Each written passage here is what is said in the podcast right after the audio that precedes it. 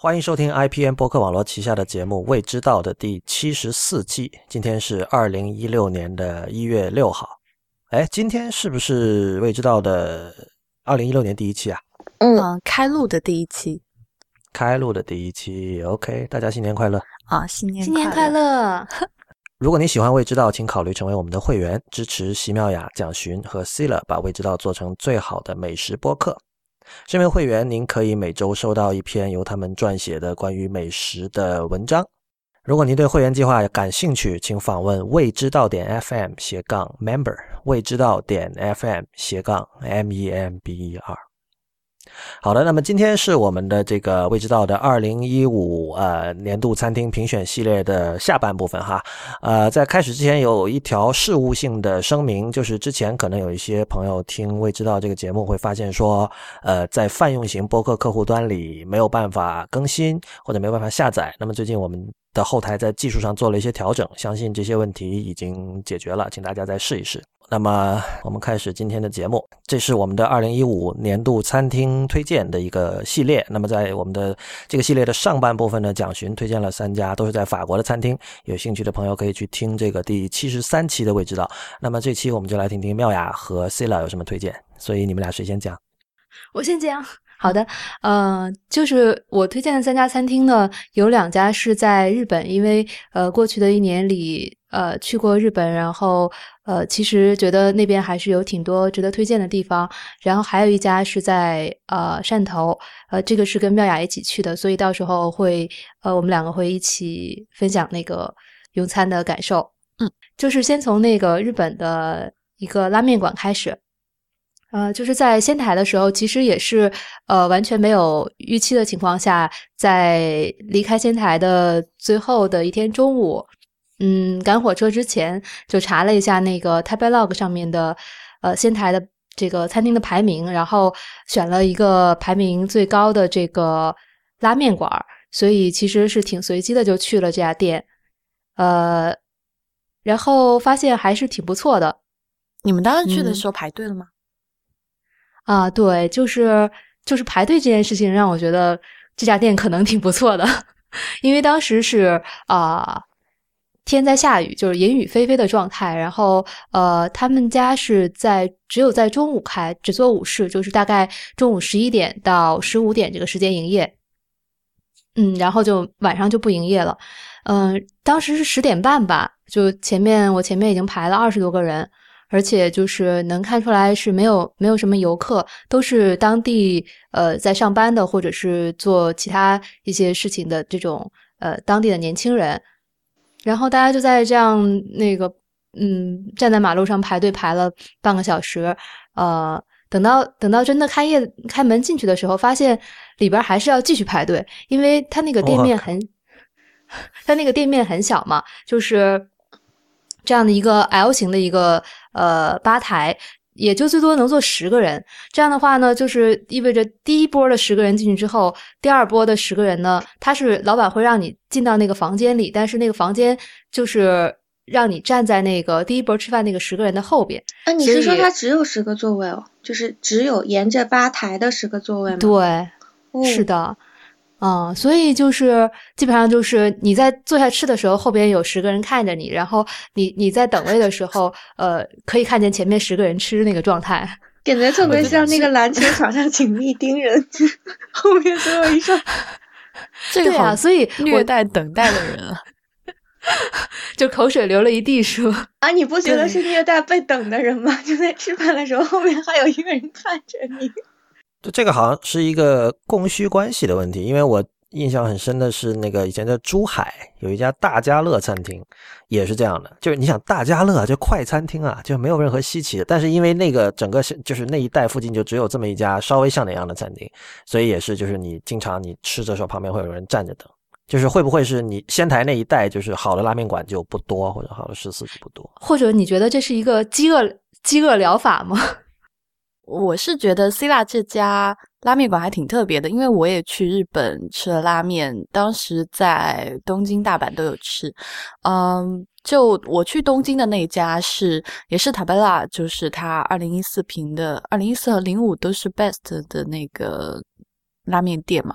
他那个拉面店我去的时候也要排队，就是也是站在外面，而且那天我去的时候也是下着那种就毛毛雨，嗯，然后就里面大概也是十个位子，可能十二三个比 C R 那个稍微多一点点，但是啊那家店的店主就不允许等待的人进去。就全部在外面，就是啊，你在外面淋着雨也好，你没有伞什么，他也不管你，就是你不能进去打扰里面的人吃拉面。所以我觉得 C R 这家店还挺不一样的。嗯，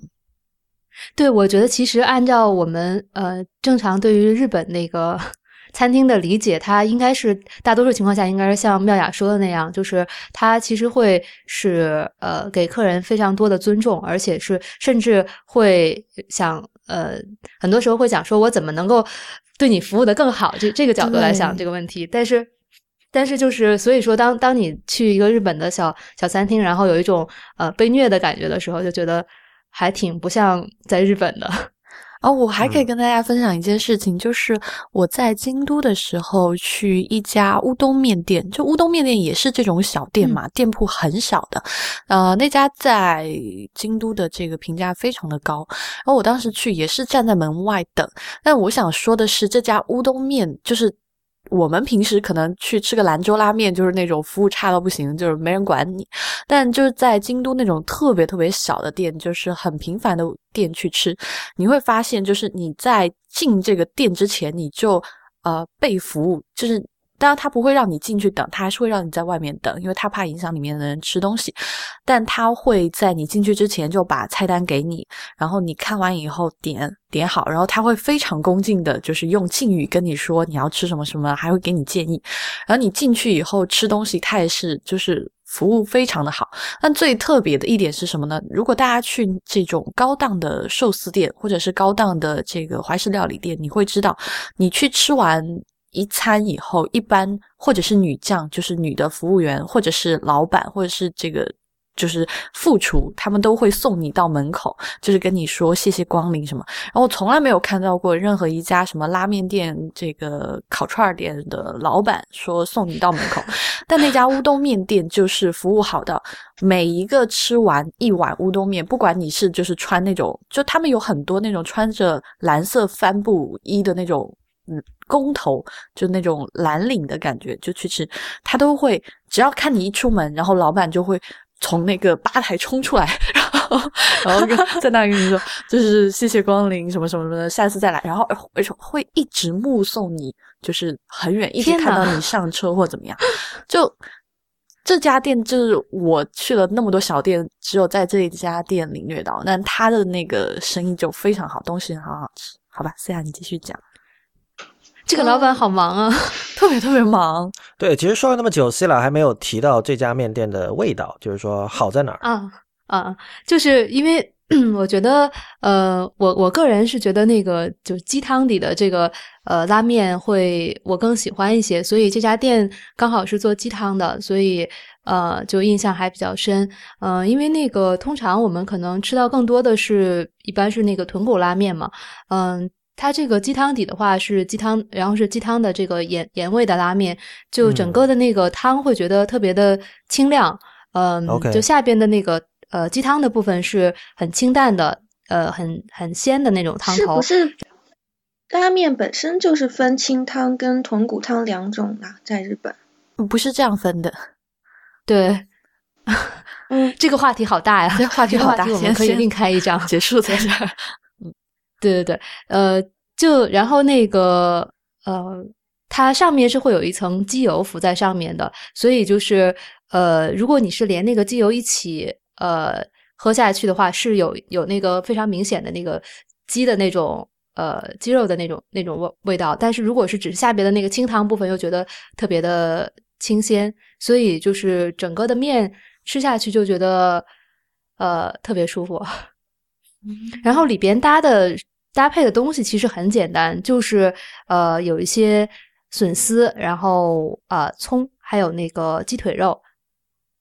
那你觉得打动你的是什么地方？嗯，就是呃那个汤头是一方面，嗯，然后里边那个鸡肉配的，就是它那个肉是呃能能够感觉出来是那种呃走地鸡的肉，就是那个肉质呃那个肉皮的部分处理的呃也很筋道，然后肉质的话也是那个鸡的味道很明显，不是像那个呃一般的这种养殖鸡那种特别特别惨淡的，嗯，对，嗯特别惨淡的味道。然后就是那个鸡本身那个很古朴的味道，呃，特别明显。然后和那个对鸡有鸡味儿，然后鸡汤也有鸡汤味儿，所以然后整个的味道都是很。就是一只鸡应该出现的味道，没有没有什么其他就是多余的东西，所以就觉得还挺恰到好处的。而且就是主要是呃，考虑这个店整个嗯这个状况，就是在这么多人呃每天应该就是日常的状况，就是每天都在这么多人等位，然后呃这样的一个循环当中，他能够把每每一碗面处理的都这么恰到好处，我觉得就是说呃对于一个小店的。要求就是你，他可能不会说每天都在做创新，就是像高级餐厅那样，但是他能够保证自己的品质做到一定的程度，然后让每一个客人呃都吃得很开心，吃得开心到还愿意下次在下雨的情况下排队，并且呃在后边有十个人看着你和你看着十个人吃饭的情况下还会再来，就是我觉得能够做到这一点其实也挺不容易的。呃，然后就是除了这碗面之外，当时其实还搭了那个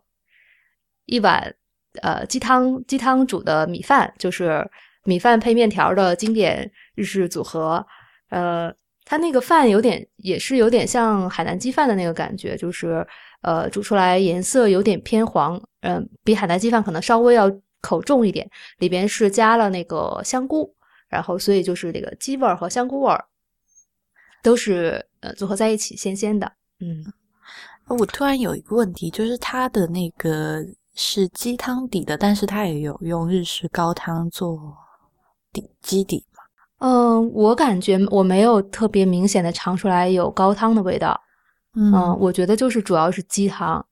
好的，那在这个 Cila 介绍他的第二家这个薪水之选之前，我们还是强调一下哈，无论是这期还是上一期蒋勋介绍的餐厅，呃，未知道二零一五年度餐厅推荐，所有的餐厅都是三位主播用自己的钱去吃的。那么 Cila 你的第二间是什么呢？啊、第二家是一个天妇罗店，是在东京，呃，名字叫做近藤。就近藤，呃，这个人呢，他原来是，呃，原来他他的背景就是原来在有个叫料理店叫做山之上饭店，他原来在那边工作，然后后来据说因为嗯这个长相看起来比较像做和食的这个长相，所以呢 就被安排到这个去做天妇罗去了。然后后来在天做天妇罗做了一些年之后，就自己独自开店，在那个 东京银座开了一家天妇罗店，叫近藤。然后呃。它主要的就是天妇罗的特点，就是呃做了很多这个蔬菜天妇罗方面的尝试。因为就是传统的这个天妇罗一般是会用鱼类，就是像就临近东东京湾，他们就会选用一些东京湾的鱼类来做天妇罗。然后呃近藤的话，他尝试了很多呃新的蔬菜，嗯。这个丰富了天妇罗的一些种类，因为传统上可能蔬菜类就是呃茄子啊，然后呃还有什么南瓜啊，就是特别普通的几种。但是在近藤他们家的话，你就会发现其实这个蔬菜的种类非常繁多。嗯，然后他这种其实他对蔬菜这个呃的理解也会也会延伸到他对一些。呃，鱼类的这个天妇罗的制作上面，所以就是他整个的风格都是还跟传统的这个老派的天妇罗店的做法不是特别的一样。呃，因为个人口味问题，所以我我就更喜欢呃近藤一些。嗯，那你有吃到什么？你觉得说，诶，这个也可以做天妇罗的那种，就是食材？啊、呃，你是说，比如说鱼类还是蔬菜类呢？随便你啦。啊。嗯，就比如说，呃，本质上应该很多，应该没有什么东西不能做天妇罗吧？就有一些可能更适合做。我觉得黄瓜不能做天妇罗。嗯、对，就是水分特别多的那种，其实做天妇罗就有一点不太容易。然后，呃，还有就是，就就是有一些那个本身自自身带着那个很很强的油脂味儿的那个食材，嗯、它就做天妇罗的时候也不太容易，就可能会那个油脂炸到那个进入炸油里边，然后那个炸油就被污染了嘛，然后自己本身那个味道也不太好。呃，我想到一个那个他们家炸了一个小洋葱，就是那个小洋葱的话，呃，因为一般来说那个小洋葱的呃表面特别的光嘛，所以其实你还是挺难去那个上那个面衣的，所以。他们家那个小洋葱的做法是，就先上一次面衣，然后再上一次面粉，然后再上一次面衣，然后就是整个给裹的裹的还是挺厚的。嗯这样炸出来之后，就是整个的那个洋葱的的状态了。对，就是呃里边那个多汁的状态保持的特别好，所以就还是感觉脆甜，而且汁水很多，嗯，就觉得还挺有意思的。那天妇罗是不是所有的食材都必须是生的下去炸？就是你不可以先把它穿烫过。那要是穿烫过就不能叫天妇罗了，是这样吗？呃，反正据我现在吃到的是这样，妙雅觉得呢？嗯，是的，但是，哎，之前他那个红薯要预处理吗？还哦不预没没有，嗯没有，那就应该是它都是一。次对一次一次炸到到位的那种。我是有一个问题，是你不是相比士山居，你更喜欢近藤嘛？那有没有说士山居和近藤有同样的菜品，但是风格上的不一样，导致你更喜欢近藤？嗯、对，因为就像比如说那个车虾就是一个例子嘛，因为一般的天妇罗店都会做车虾的，然后呃，士山居和近藤就是截然不同的风格嘛。嗯、士山居的话，我觉得它是那个就是呃，其实有挺多人都之前都看过那个呃石山居的介绍嘛。它那个呃虾的那个肉那部分就强调说，呃中心部分要到四十五度，就是有点半生的状态。然后呃，所以当时吃的那个时候，确实感觉就是呃咬开之后里边是有一点呃偏偏嫩偏生的那个那个感觉。然后呃，而这个近藤的话，它是它的虾选的是更更大一点，更大只，而且它强调说我要把它炸炸完之后，然后再放一会儿，放到彻底熟为止。所以就是 这个理念还是挺不一样的。所以它最后出来之后，那个那个口感是更强调虾的那个纤维的那种弹的感觉，因为它虾选的会大一些嘛，所以那个纤维感还是会有一些的。所以就是，哦其实这两者之间没有什么说，哎，你比我好，我比你好的这个问题，但是就是可以看出来，对一个食材，其实不同餐厅是有不同的，就是追求是不一样的，就是会向不同的方向去去探索这个东西，然后包括在选材和和那个呃料理的过程当中，也都会有不一样的这个标准。然嗯后，嗯，就是车虾的是，呃，做的时候还会有一个单独的虾头的部分嘛。虾头的部分，这两个餐厅也挺不一样。呃，士山居的话，它是会那个用呃面粉来用面衣来那个裹这个虾头，这样炸出来之后是非常酥的那个感觉，就是呃虾头的那个虾头里边，我不知道妙雅记不记得那个里边会有一点像虾子一样的那个嗯，东西。对，然后所以就是狮山居那个炸出来之后，它那个虾子和芝麻油的香气，就是感觉会更融合一些，就整体是一个嗯呃喷薄而出的感觉。而这个近藤的话，它是用它是用面粉来那个裹了一下这个虾头，所以它的这个虾头出来之后，并没有带很多那个呃面衣的那种那种感觉，所以它是整整体来说是偏脆一点儿的。但嗯是，对，就就还是感觉那个比较清爽的脆的感觉，然后里边的虾虾头的那个呃虾子的部分也是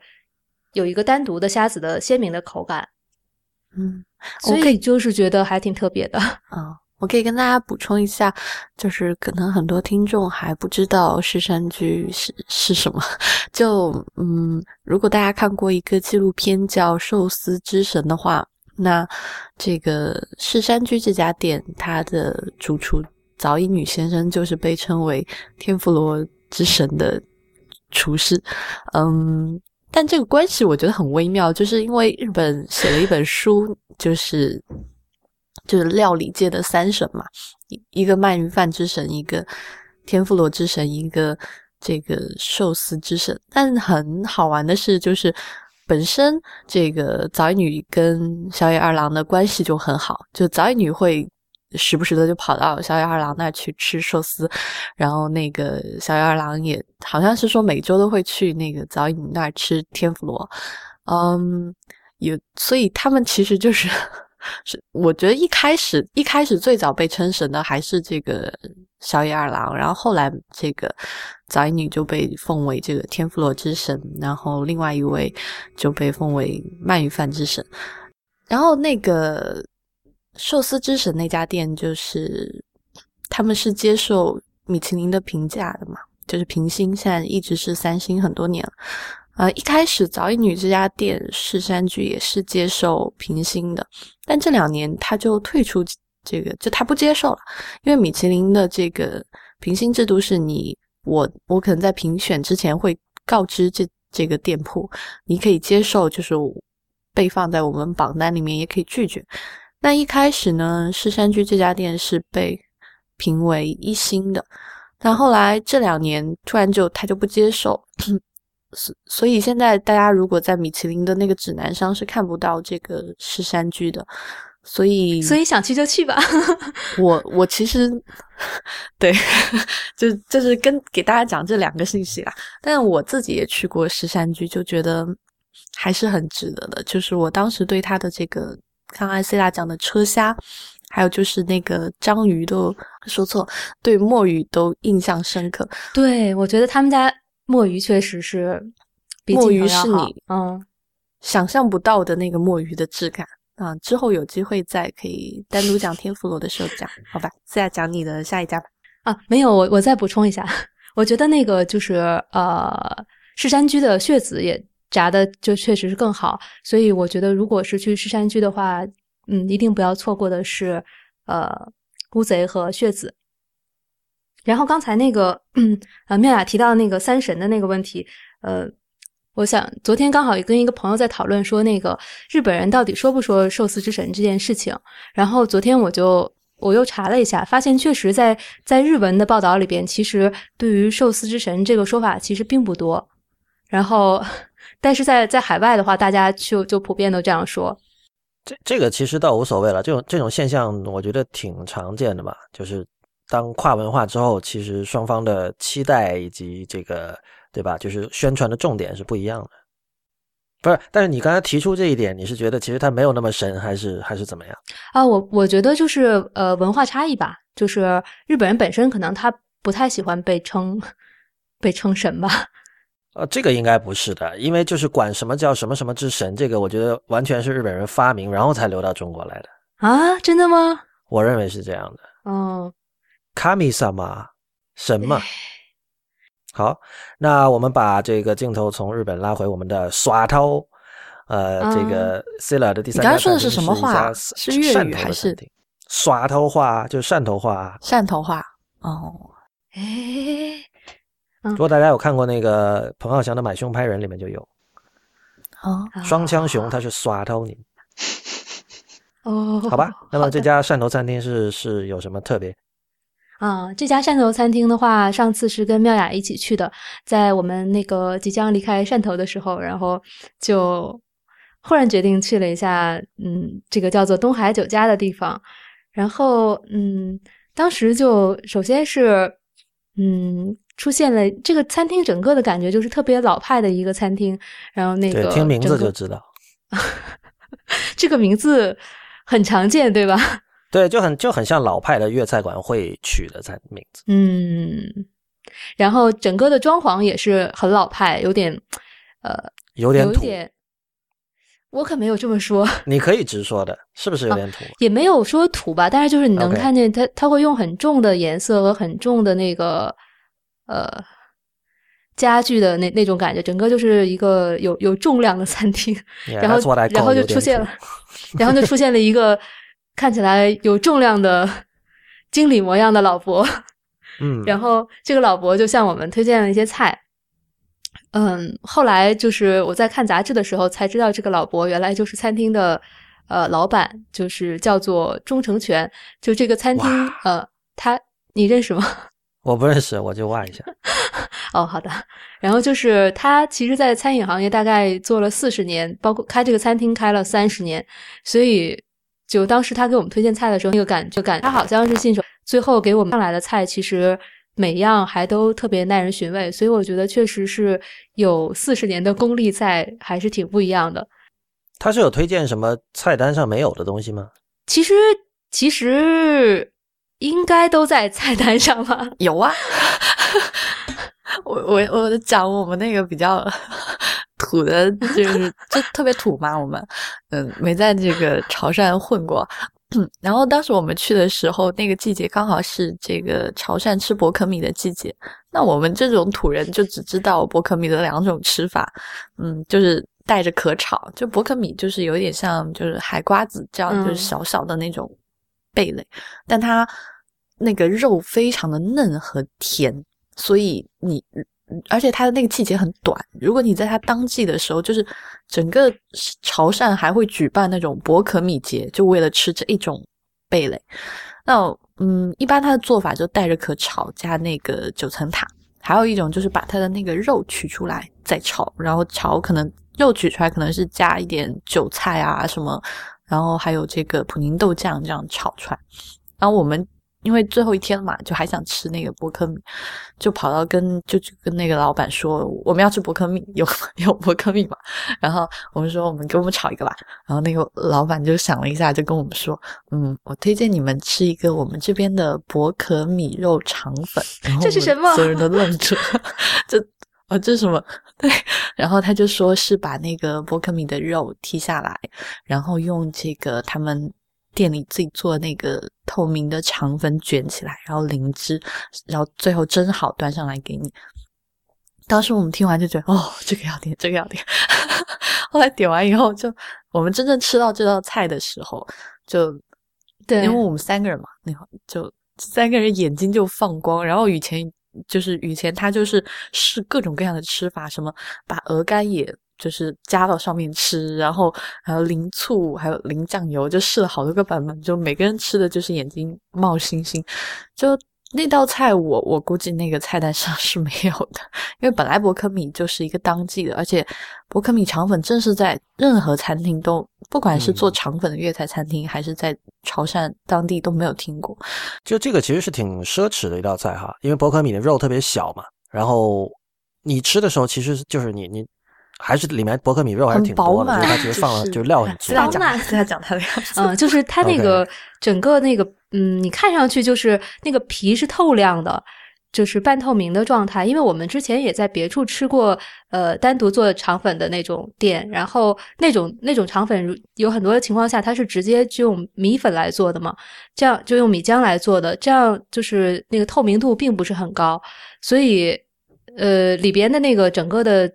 那整个的状况也是不是那种呃特别整齐啊，就是那样一坨，然后里边有些馅料。但是我们在东海吃的那个肠粉，它里边是应该是加了成粉了，所以整个的那个形状呃就看起来就还有弹性，然后有有一点有一点这个支撑度的，然后状态是非常通透的，所以你能从从外边就看出来那个呃薄壳米在里边闪烁着。淡黄色的光泽，然后还有可能是里边有一些有一些韭菜还是什么，就感觉博克米在说来吃我来的气色特别好，然后肠粉的气色也特别好，所以就大家都很开心。其实他当时好像那个博克米还旁边配了一些，呃，也是一些小料，是什么来着？好像是。哎，我真记不清楚了。我当时就沉浸在那个，好像也是那个菜谱类的那种。啊，小料记不清楚很正常。它就是你说的是类似像腌萝卜那种东西。对，也是配了一些那类似的东西，但我们都觉得那个薄荷米本身已经就鲜到不行了，就完全不用再加什么其他任何的东西了。嗯，反正那个确实，实在是太好。说到小菜，我我想补充另外一个事情啊。首先，我要先说，本来东海市我也想推荐，就是是我今年的这个 top three 的餐厅，但后来就是斟酌了一下，还是让 Cila 讲好。嗯就东我们联合推荐嘛。对，东海这家店是我自己今年在大陆吃到的，应该是最满意的餐厅，没有之一。嗯，东海它就除了我们在点菜的时候，因为是老板来帮我们点菜的嘛，而且我们也不认识那个老板，他就自己进来，就他穿的也像个大堂经理一样，就就来点菜，所以他会给你很多这个。你应该点几个菜啊？应该点什么菜式的建议，这就会让人觉得很舒服了。然后还有就是好的餐厅，我喜欢评价它的地方是细节。就除了这个，它就是我们自己没有点被推荐到的这个波克米肠粉以外，就其实我们刚坐下的时候，我我就觉得这家店差不到哪里去，就是因为这个我们坐下以后，因为像。南方很多城市，你坐下来，他都会送你几碟小菜。我们坐下来以后，他就送了我们一碟这个雪里红，就腌过的雪里红，然后还有一碟应该是萝卜干，对，嗯，还有一碟就是花生米，花生米就忘记吧。然后就呃，因为我自己特别特别喜欢吃渍菜和腌菜，就那个腌过以后的氨基酸的那个鲜味，我觉得是无与伦比的，嗯。那我吃过很多很多雪里红，但真的就东海的那一家让我吃到，就是吃到那一口的时候就眼睛冒星星。因为像渍菜这种东西，真的是每一家都会做，但你要真的要让它吃出就是让你觉得兴奋的那个感觉是很难很难。东海那一天就是吃那个雪里红，他送了一碟嘛，就最后每个人爱到什么程度，然后我们就把那个服务员叫过来。然后跟他说：“你们店里还有多少小菜？我们全部买回去。”然后那个服务员特别妙雅，当时恨不得送两碗粥呢，就是对对吧？然后那个服务员就搜罗来了他们店里所有的那个紫菜，因为就他们那个紫菜渍的时间比较短，好像是头一天腌制，然后就当天就吃，第二天就吃完就没了。对，也是都是限量。嗯，对，所以最后就就把所有的买回去没多少，然后。嗯，还有一道就是萝卜干，这个 C 塔特别喜欢，但我我不喜欢萝卜干。其实我觉得就是自菜这个问题，呃，就自的不好的话，很容易往那个就是特别死咸，然后特别没有那个层次那那个方向去发展。然后就除了妙雅说的那那个呃雪里红以外呢，我觉得它那个萝卜干其实好处就在于它用了很多呃东西。那个炒在一起，然后不同的味道会有一个互相的调和。就是萝卜干是加了呃猪肉丁，然后呃虾干儿，还有那个呃豆腐泡这几样东西，油豆腐就这几样东西炒在一起，然后嗯，就是那个猪肉的香气和那个虾干的那个鲜就会嗯融合在一起，加上那个呃萝卜干的那个味儿。最后，所有的味道呢都会被那个油豆腐给吸走，所以整个的那个就是一团和气，然后嗯，吃起来很舒服。所以其实这两道小菜我也都挺喜欢的，嗯，然后就是觉得，就像这种小菜这种这种东西，其实完全是嗯，也并没有那小菜是不收钱的，对对，但是就是你在小菜上花这么多的心力，其实。就是真正喜欢吃的客人是能够感受到的，嗯，就是 感觉到你每道菜上面所用的心思，然后你你这种搭配其实都是呃，是一个你的这个呃烹调的水平的一个体现吧。越是到细节的地方，越能看出来呃功力在哪里，然后是不是在对每个细节都已经深思熟虑了。就是觉得这种点其实是我们特别喜欢的。嗯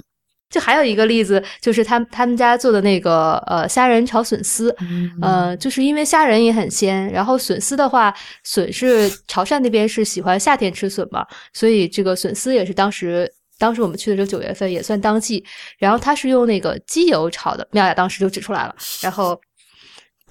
所以就是鸡油也很鲜，然后那个鲜的虾也也是非常鲜。笋也很鲜，这三个鲜味呢又不太一样，但是又是都都朝着那个清鲜那个方向去走，所以把这三个东西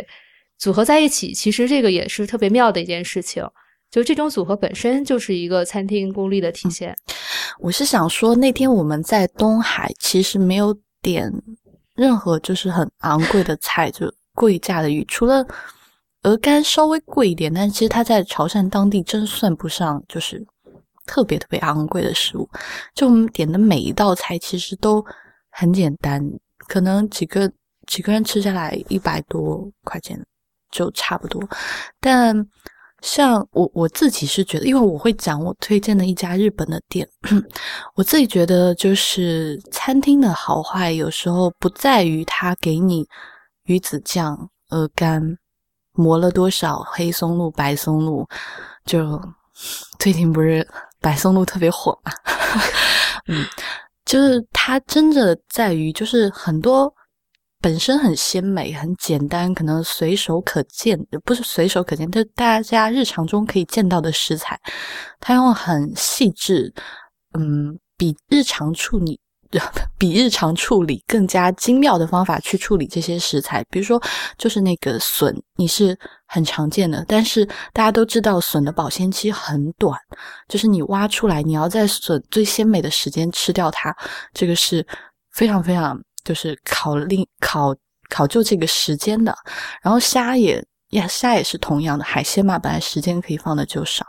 然后他用一般的店里能用好一点的油，就是植物油给你炒已经不错了，再好一点的店可能会想到我用猪油来炒，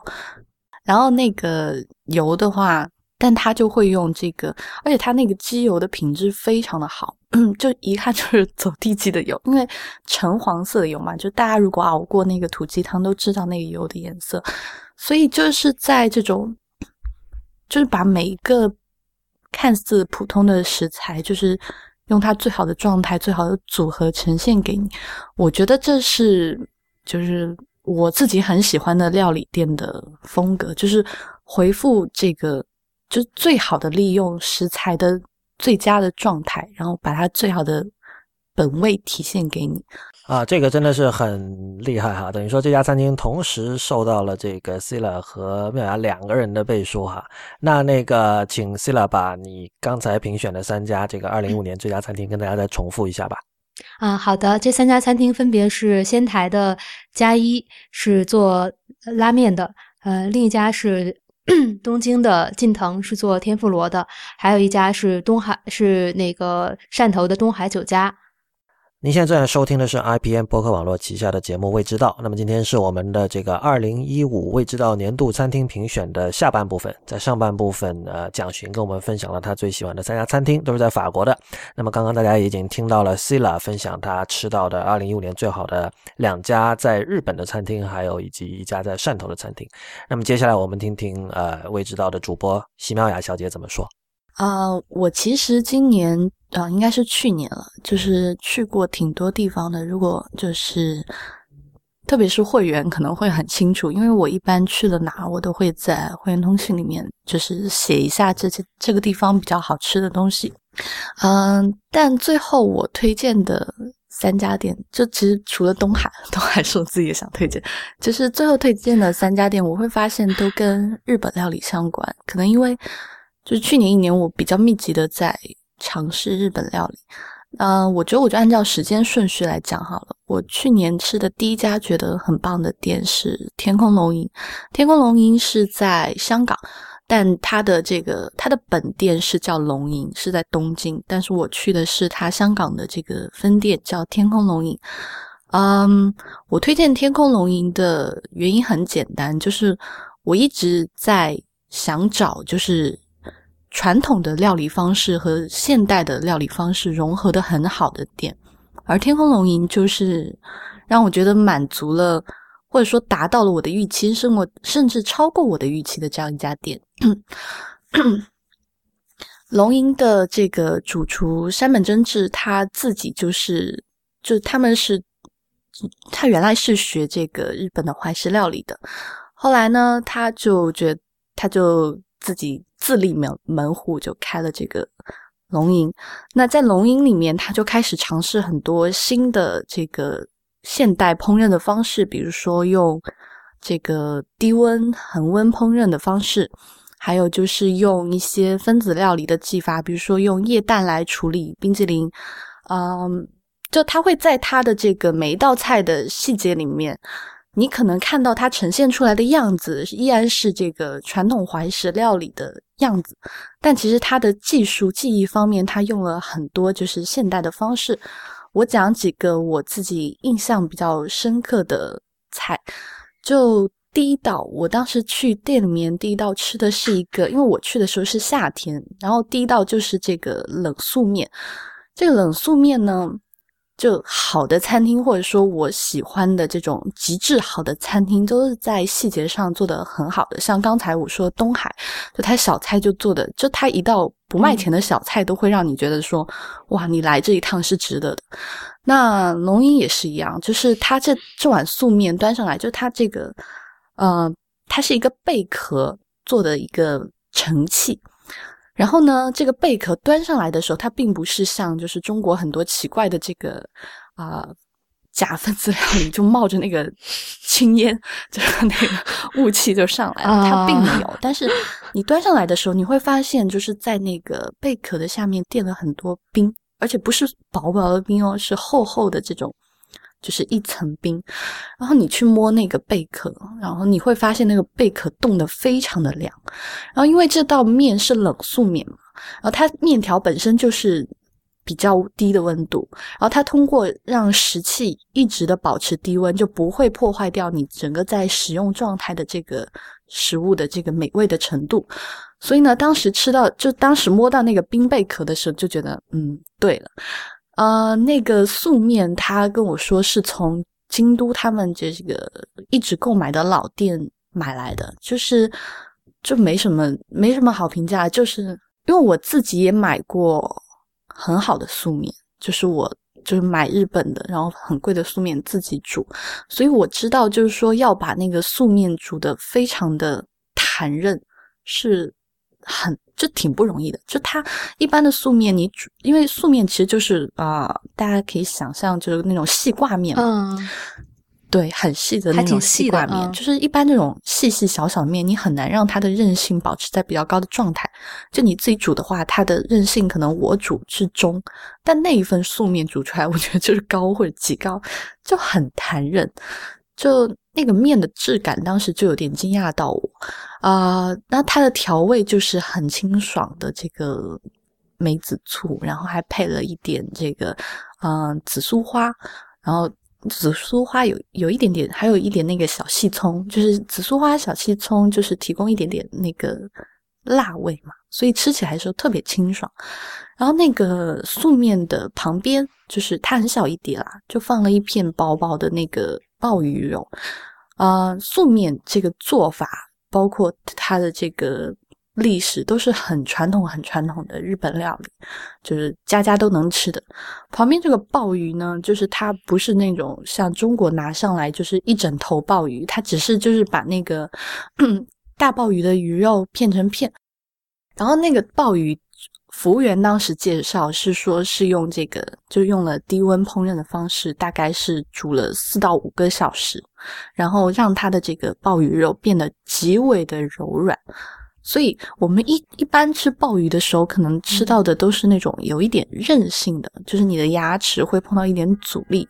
但那天的鲍鱼就是非常的柔软，就是跟这个嗯素面的弹韧形成特别鲜明的对比。就这一道菜，就是他把这个质感的对比、温度、调味都做的，然后还有就是烹饪方式的这种不同的对比，就在这一盘菜上呈现，你就会知道说，这只是一个开场菜，你就会觉得，嗯，就是它就是特别好。然后，嗯，除了这个，就是它的，然后再讲它就是一个，就讲最后一个菜好了。就它最出名的，就它的成名作，就是分子冰激凌。嗯，这个分子冰激凌最开始就是这个草莓的状态，但我那天去的时候，因为他们会因为这个季节不断的变化他们的水果的样子，然后我吃到的是那个苹果。嗯，就是 那个苹果就。也是看起来是一个像正常苹果的苹果，他们就做那种仿真苹果嘛，就你以为你看到的是一颗苹果，你以为吃的是个苹果，其实它是就完全不是。然后它那个噱头就是呃负一百九十六度到正九十九度，就是它有一个极限的温度的变化。其实，呃，它那个苹果外面的糖衣就做那个苹果模样的那个东西，就是用拉糖的技术，就是拉成一颗漂亮的苹果。然后里面包的东西呢，就是这个负一百九十六摄氏度的这个冰激凌粉末，因为它不能在。跟我们平时吃到那个液体冰淇淋，就是固半固体的那个冰淇淋不太一样，因为它是在那个液氮极低的温度下形成的，然后它最后呈现的那个状态，嗯，它是把它变，就是它形成的时候是固体，然后它会再把它打碎，打成细细的粉末，所以你就是。敲开那颗苹果的时候，会有一阵青烟，就是那个，因为它那个粉末特别特别的细，就是那个雾气就腾起来，特别。然后你就你就先闻到了那个苹果的甜，然后还有你你能感受到那个冰凉劲，因为它里面温度就非常的低。然后它那个正九十九度是什么呢？就是它在那颗苹果端上来的时候，它会在表面淋上就是刚煮沸的那个热苹果酱。就淋在那个苹果里面，所以你他建议你吃的时候，你是先吃一个那个里面的冰淇淋，然后再吃外面的那个苹果酱，然后再挖在一起吃，所以你的那个感官体验是哇，就不断的被这个翻新的。所以它如果淋上那个酱之后，那个那个苹果会会化吗？对啊，会吗？不会，不会，完全不会，就是它那个。啊，硬糖还是就是比较比较有那个，嗯嗯，能够保持自己的状态。这是印象比较深的第二道菜。然后其实还有好几道菜印象都很深刻，但我可以讲说，我刚刚讲了一个，嗯，就是现代和传统融合，讲了一个纯现代的甜品。我可以再跟大家讲一个，它就是纯用传统方式去做的这个生鱼片。嗯，就是这个山本真治这个人呢，就是不断的想要，就是去探探索这个厨房的极限。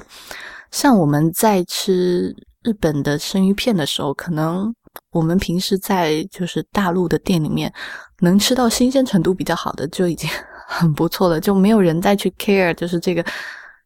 就是用刀的技艺，然后对这个鱼身，就是你在切的那一下。你在预处理的时候，对鱼生味道或者是质感的影响，其实，在日本，好的厨师是非常非常讲究这一点，讲究到什么程度？就是我可以跟大家讲说，就是山本真治的师傅，就是叫小山玉久，他自己在这个书里面写，就他觉得，如果你用好的刀法切出来的鱼身是泛着光泽的，而且你就是你会根据它的纹理去切，你会。最小的破坏它的这个这个经络，然后以及最好的保存它的汁水，就是一个好的师傅切的这个鱼身的时候，他是完全不会压这个鱼身，就不会手不会用力，是完全就顺着刀的方这个力度来把这个鱼身片好。当时在龙吟吃，就他盛了一就端了一盘生鱼片上来嘛，就是大概有五六样。其中一个比较特别的，就是它的这个叫藏泥章鱼。呃，它这个藏泥章鱼，就大家如果吃过章鱼都会知道，就是它章鱼其实是属于那种比较弹、比较韧，然后比较有嚼劲的状态。那龙吟它就是山本真子真治他自己就独创了一个刀法，就什么二十二十一刀还是二十七刀，我记不清楚了，就是完全去打破，就是章鱼的这个。经络，嗯，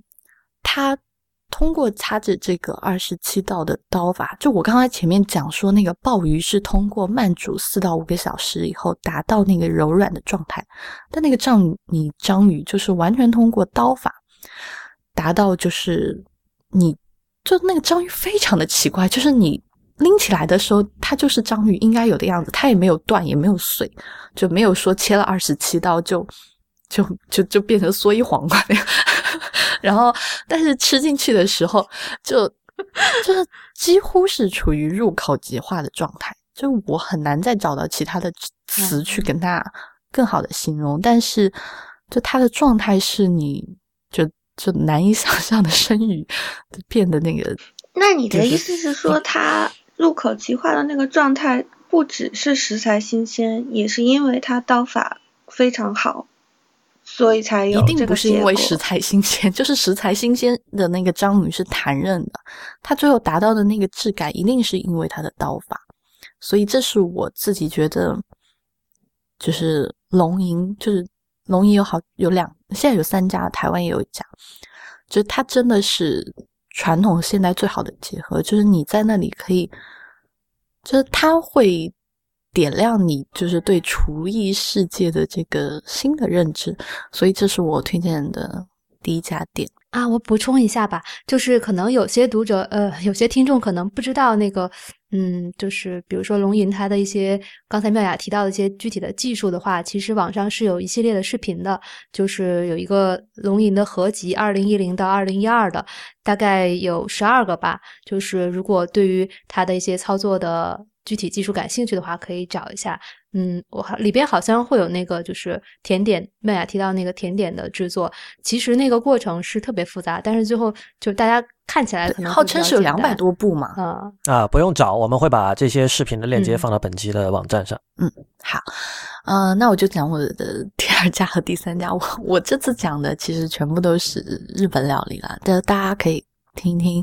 就是极致好的日本料理到底是什么样子。嗯，第二家店是。寿司店清空，其实这家 C 大也去过。嗯，我上次去日本的时候，对我吃了好几家寿司店，就是冲着寿司去的。啊，其实这啊这两家店我都在会员通讯有写过。啊，我当时。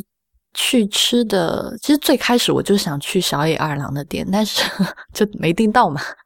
后来就就变成去吃这个小野二郎徒子徒孙的店，就是他那个流派。对，所以其实你可以你可以比较一下嘛。我因为我之前听你觉说觉得那个水谷也挺好的，所以我不知道你最后是怎么决定更推荐清空的。嗯，其实关于寿司之后我们可以单讲一期，但我就先讲一下为什么我那么推崇清空。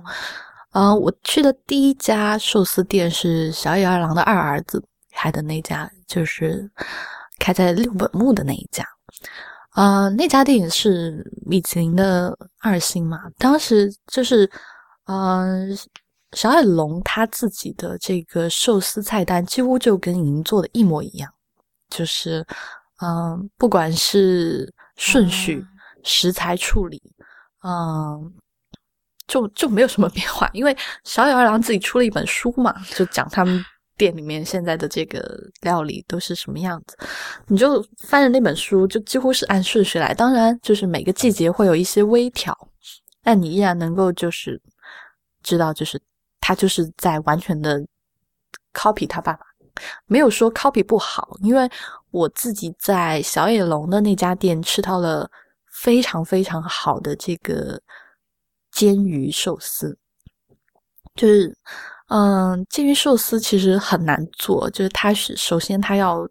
自裹，然后它再要需要用那个麦秆子熏，嗯，一般的就你在国内几乎吃不到这一道寿司，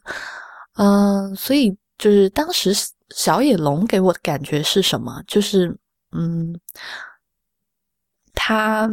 每一道都还挺好的。但是，就是除了几道让你觉得嗯非常好的以外，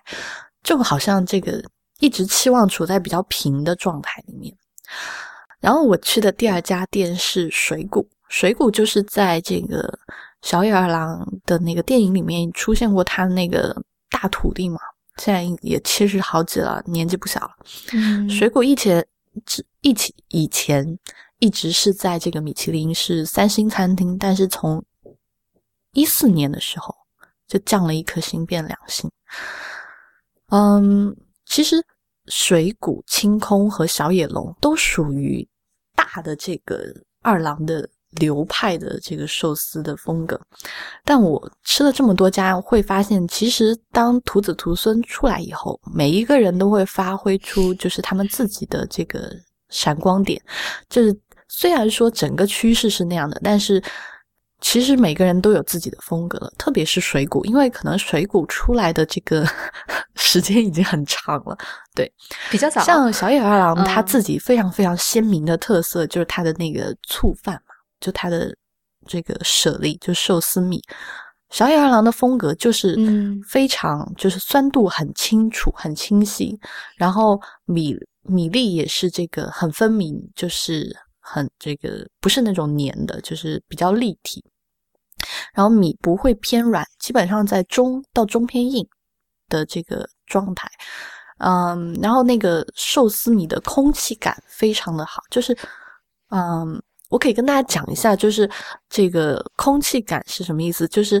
如果我们平时去吃寿司的时候，你会发现，就是这个，就寿司真的是很难捏的东西。你在外面去吃寿司，你会觉得就是鱼是鱼，饭是饭，然后饭就是一坨饭。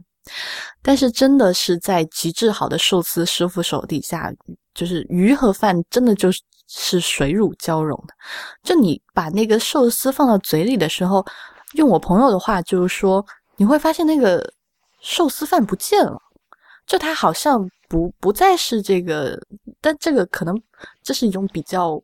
嗯夸张的说法，但其实体验就是那个寿司米到了口里以后，它自然的就散开了，然后它好像变成它不是一种主食的存在，而变成一种调味的存在，就好像之前我跟冰冰在那个讲。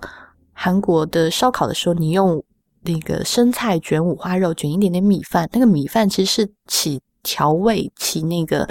去油腻和增加鲜甜的那个风味的作用。其实寿司米在这里面也是一样的，就是因为它寿司饭又是调味过的，有醋的风味，然后米饭本身有甜，然后它米有自己的质感，所以其实你在吃的时候，就是。整个的状态就是它是一种去增色这个鱼生的，而不是说你你你只是去吃饱的，所以这个感觉就是那个饭团在嘴里就就噗就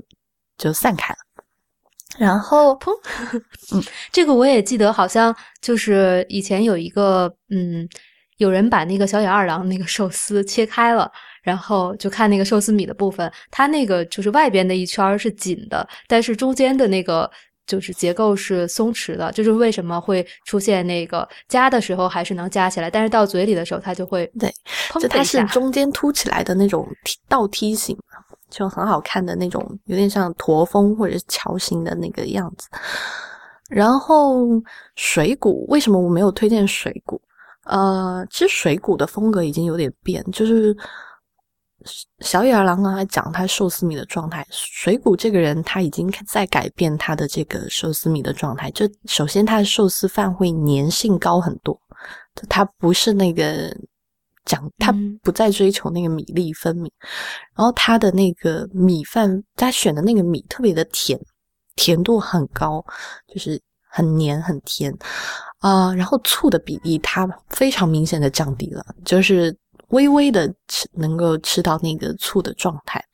然后它增加了什么呢？就是在小野的那个流派里面，其实瓦萨比就是山葵所占的比例是很轻微的，是很你需要去细细体会它存在的这样一种调味方式。但在水谷那里，它因为它把这个。饭的醋的这个比例降低了，所以他用这个瓦萨比来点燃它整个的这个调味，就用瓦萨比来变成它最强劲的这个调味料之一。所以最后水果吃下来呢，就是你会觉得那个状态就是，嗯，瓦萨比的辛辣很明显，然后米饭到嘴里就不是那种。空气感十足，没有化开是吧？嗯呃，就它比较绵软，就是要你细细的去嚼。嗯，我自己没有推荐水谷，是因为我当时做吧台嘛。嗯，其实你做吧台可以看到所有这个师傅的这个捏和准备的姿势。我不知道是因为年纪的关系还是什么关系。嗯，就是。一个好的这个主厨，他的那个整个的状就是操作状态，真的就行云流水来形容，就没有一步多余的动作，就连那个擦桌子擦几下，我感觉他都就就是要数过。但就是水谷当时的状态给我，可能因为他那天就是在，我不知道是太放松还怎么样，就是会觉得，嗯，动作没有那么漂亮，不是吃到嘴里的状态觉得不好，而是就是他整个的这个状态就还是会给我觉得不是在他精力最好或者是状态最好的时候就有粘滞感，嗯，对。然后其他的就之后再说，然后就讲为什么，嗯，就就推荐清空。清空就属于那种正值壮年，就跟山本正治差不多，就那种四十几岁。然后呢，就是你自己看到清空那个状态，就是非常的 confident，就是他把自己打理的很好，就他那个头发捏的 很有型，然后衣服穿的特别干净整洁，就是就是那个你你一看就知道熨烫的特别好。然后他跟他的这个就是副厨之间的配合也是那种就天衣无缝无缝的状态，因为就我问那个副厨在那好像八年还是十年，嗯，清空的好，我觉得有几个，就是第一就是他的这个整个。人所散发出来的状态，还有他所有在案台前的就板前的这个操操作，就没有什么可以挑剔的，就是享受。你好像就在看寿司师傅在那表演一样，就是你就跟看了一场舞蹈一样，就是你整个视觉上就被宠就被宠坏了。然后，然后第二个很好的就是清空依然是秉持着他师傅的这个。啊，比较清爽、比较干净、有空气感的这个寿司米的状态的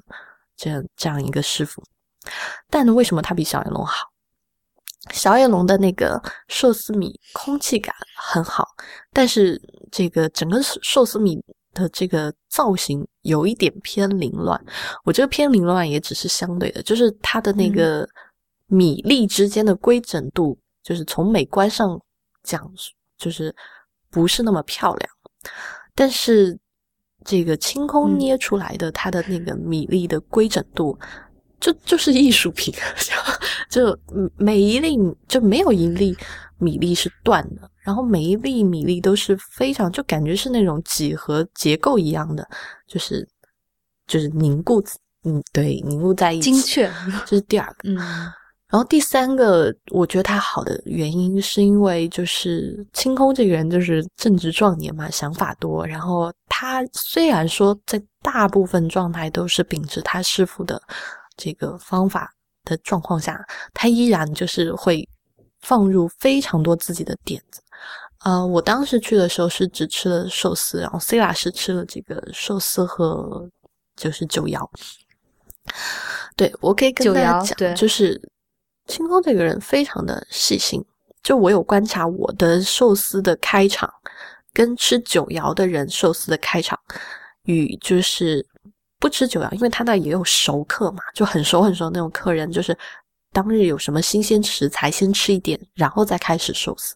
每一个人的开场寿司都是不一样的，就是他会根据你前面吃了什么来调整你的这个后面寿司的状态，然后。它整个这个上盛寿司的这个菜单的安排也是打破式的，就是呃，跟这个嗯小野二郎家的差别非常大。就是它基本上在营造一个你先就是一开始第一个寿司是清口，然后就是让你觉得就是比较清爽，然后有一点点鲜的这个状态，就慢慢的制造。就慢慢的往上，然后制造一个高潮，高潮以后它又会回落，然后再往上，再回落，再往上，再回落。所以它寿司的顺序就是是是做了大幅的调整。嗯，这是就菜单的安排，在日本的料理里面是非常非常非常重要的一件事情。为什么一定要强调？就是因为就是你去吃怀石，你去吃寿司，你你当你你可能吃。一模一样的菜，但上的这个节奏顺序不一样，可能完全会影响你整顿菜的这个就是状态，就你自己这个对每一道寿司的这个评价。嗯，这个就是在，所以你觉得印象比较印象比较深的是那个，就讲那个煎鱼好，因为刚刚也讲了煎鱼。嗯，煎鱼在这个。小野二郎就是还有小野龙店里面，就是就是一块厚厚的煎鱼嘛，先自裹，然后再熏，然后切一块厚的煎鱼。嗯，但是那个啊，清空不是这样的，那就是首先你要把煎鱼做好就非常的难了，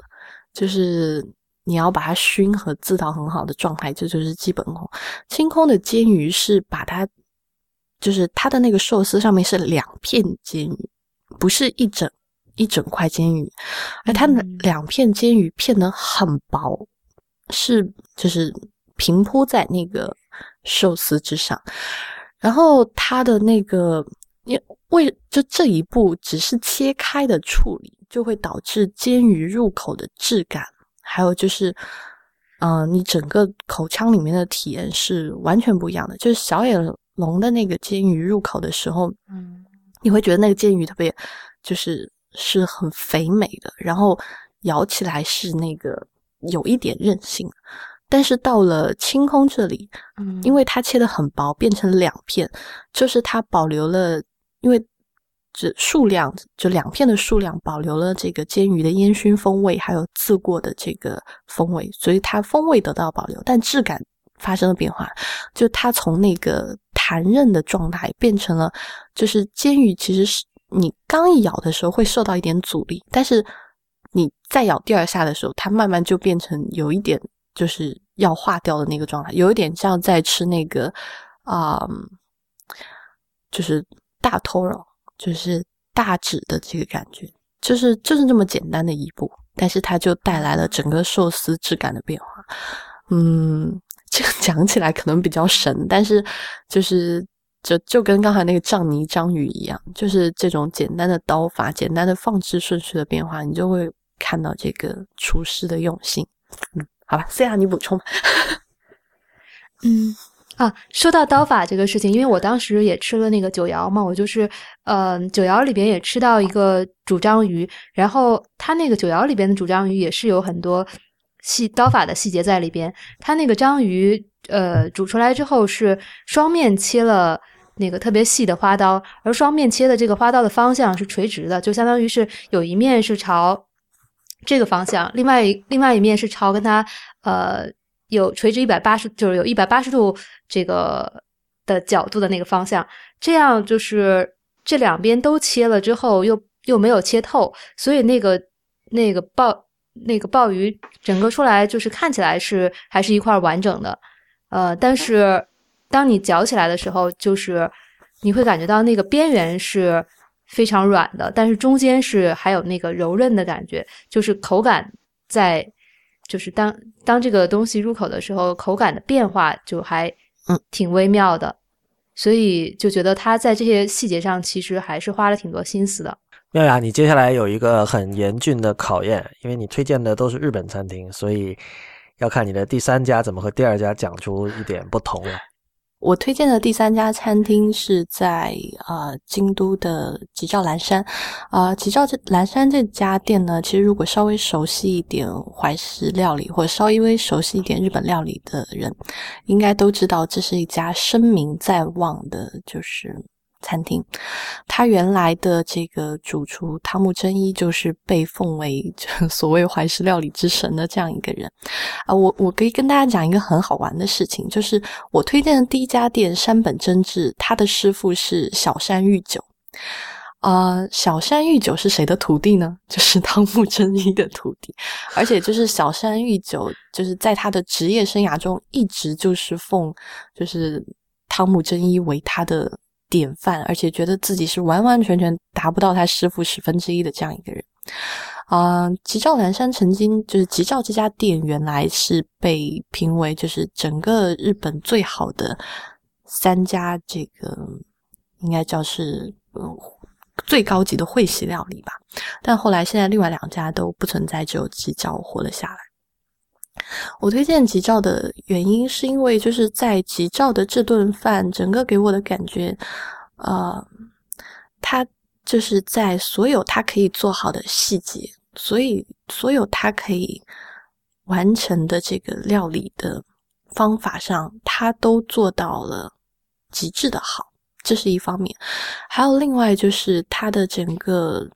所就是所选的位置，它的服务，它对石器的运用，它把整顿饭提升到了一个就是艺术的层面，就是这个是很难用语言来表述，所以我就这周只有在会员通讯里面去写，就是它就也只有配上图片，大家才可以感受到它是如何的去挑选石器，如何的去运用，就是整个的这个环境和氛围，来让你真的从。感官的方面来享受一顿饭，大家可能会觉得说，嗯，我花这么多钱，难道就是去吃环境和这个盘子的吗？但其实，那我我我是想反驳这件事情，就是我们一直以为我们在吃东西的时候，好像真的就是味道为王，但实际上根本不是这样的。我们都是感性的动物，就是你很容易被周围的环境影响。这就导致为什么现在就是有在有一家非常非常火的餐厅，他做的事情就是他给你三维的体验，就是你在比如说吃一道这个，嗯，比如说你在吃蘑菇的时候，它整个这个房间就变成一个森林的投影成一个森林的样子，然后出现这种鸟语花香的样子，然后你吃的时候，你整个用餐体验就就好像你在一个电影院里面，你完全的被带入。嗯，在吉兆虽然说没有这种浮夸的体验的方式，但它的整个漂亮的这个府邸，然后它的园子的打理，它在房间里面放了一一瓶这个插花，他选择的给你的呈上来的食器，都能够让你感觉到你好像。有一种错觉，就是你知道你是在就是在古代吃饭，就因为它很多时期的历史都还挺久的，然后你真的是在就是吃最好的传统的食物，嗯，这是我觉得这是一般的餐厅就是真的是很难做到，呃，这是我觉得它好的地方。然后关于就是讲了这么多，还是要来讲它的食物，嗯，其实要挑极好的餐厅。我觉得就是不太容易。嗯，我自己在日本吃了这么多家店啊，在国内去其他国家也吃了，就是很多好的餐厅。嗯，常常就是或者说百分之九十九遇到的状况就是，你吃第一道菜的时候你会觉得很好，但可能第二道稍微有点弱下去。嗯，或者就是你吃它招牌菜的时候，你觉得被点燃了。就是 来这趟值得，然后，然后你会吃到下面几道菜的时候，你依然觉得，哎，这个食材如果再选好一点，或者这个调味再好一点，就是这个体验可能几乎是所有人在外面吃饭的这个体验。但在吉兆蓝山的状态就是，嗯，每一道菜挑不出毛病，不要说挑不出毛病，就是每一道菜它都。它的这个不管从选材，然后从调味，从烹饪方式，它几乎都是给你惊喜的。然后你惊喜完，你就会想说，哎，下一道还会不会这么好呢？然后下一道就比，就是我不能说比上一道更好，但下一道至少完成了我的预期，并且又给我一些小小的惊喜。就就这样一道一道往下，就你整个状态就是没有一分钟是让你觉得。这道菜这样就更好，就是这这很难，对这个好难得。这个这个为什么难？就是这几乎就是考验，就是整个厨房的后面的从采购，然后到选材，到主厨的这个对整个菜品的方向的把握，以及整个厨房的协作的能力，就是它不再是一个。一个厨师或者只是呃一个采购的人能够做好的，它是整个厨房协作力特别特别完美的体现。就是这是一个完美的有机体，你拆掉它以后，你缺了任何一个角落，你时刻吃到的菜上面就不会再是这样的体验。我举一个，就是你知道这家店有多认真的去选食材，因为就是大家都知道日本的料理特别特别去。喜欢讲究就是食材好这件事情。我吃了一个红薯，然后这个红薯是一个很小很小的，就它是一个在日本叫八寸的这个菜，就八寸在日本就是有好多道小菜，就属于下酒小菜的这样的就是一个组合，一个组合。然后这组合里面呢，就有两块特别特别小的红薯。嗯，平时我们吃红薯可能就是啊，红薯就是红薯。嗯，但吉兆它就就不就不一样，他就选那个红薯，它长的样子是大概每一个红薯就三四厘米，然后嗯，有一点像那种古代人睡的枕头，就 就是那种。就中间有点凹下去，两边膨上来，就是那种打腰鼓的那种样子，就特别小，跟平时的那个红薯长相完全不一样。然后那个红薯就是简单的蒸，但是就在选材上，他们花了多少功夫？那个红薯吃起来是有栗子香的，就是除了红薯红薯香，你几乎会 confuse 它到底是栗子还是红薯，但是这两种香味。是特殊品种，是后来问了，就是他这是就很难就是找到的品种，然后他们去选，就是一个简单的真红薯，然后从就就你能看到说，我想要跟别人做的不一样，我不是想要说在红薯上 我要是黑松露，我不是想说在红薯上撒两撒一点松露，就是撒一点鱼子酱，我只是想要找出来很特别的有红薯香气，同时它还有其他复杂香气的这个食材。还有另外一个食材是那个蘑菇，那个蘑菇算是一个大菜。嗯，平时像日本人吃的，像秋天的季节，最最最珍视的很多怀石料理店都会给你端松露呃松茸上来，就是这个基本上是大部分怀石店的招牌。但是那个吉兆蓝山。把那个大蘑菇端上来的时候，不是松茸，那个是比松茸还要长得大的一种蘑菇吗？对，它是伞形蘑菇，要大一点，就是嗯，大概十五厘米长。然后他就跟我们说，这就是日本山间里面就是可以找到的蘑菇，嗯，但数量不是那么多，但也不是就是。就是极为昂贵，就他反正解释了一大堆，然后他就讲说这个蘑菇说就是它的风味很特别，然后它的根部和这个蘑菇头的地方，就是那个伞的地方是质感和风味都完全不一样，所以一定要细细的去品味。然后，而且它那个蘑菇最后会做成就是一种蘑菇两吃，然后它会取那个蘑菇的一小部分，以及烤好的那个蘑菇的汁水，会帮再帮你做成这个炊饭。当时那个蘑菇就是阵仗可大了，就来了一个人，就坐在屋里面端着那个炭，然后把蘑菇用锡纸包好，就在你面前烤。烤的时候大概就十几分钟嘛，你不会有。嗯，就烤的时候闻不到什么味道，但就那锡纸打开的一刹那，就是整个屋子里全部都是那个蘑菇的香味，就是就好不夸张，然后就好像蘑菇，就蘑菇在说来吃我，来吃我，就我好美味。嗯啊，那个蘑菇反正没有没有加任何的调料啊，最后他就给了你两个调料，一个是盐，一个是柠檬，然后就说你可以。先什么都不蘸吃，然后再蘸那个盐试试看，然后再蘸柠檬试试看，就不同的对比，他会建议你吃三种。然后那个根部它和那个朵就是伞形的地方切开嘛，就根部就是那种很很松脆，就是很爽脆的口感。然后吃起来呢，就是那个就就除了蘑菇本身的味道，它有一点动物性的油脂的香气在里面，就很。就就就很怪，但是又极度的美味，就是它非常的丰腴。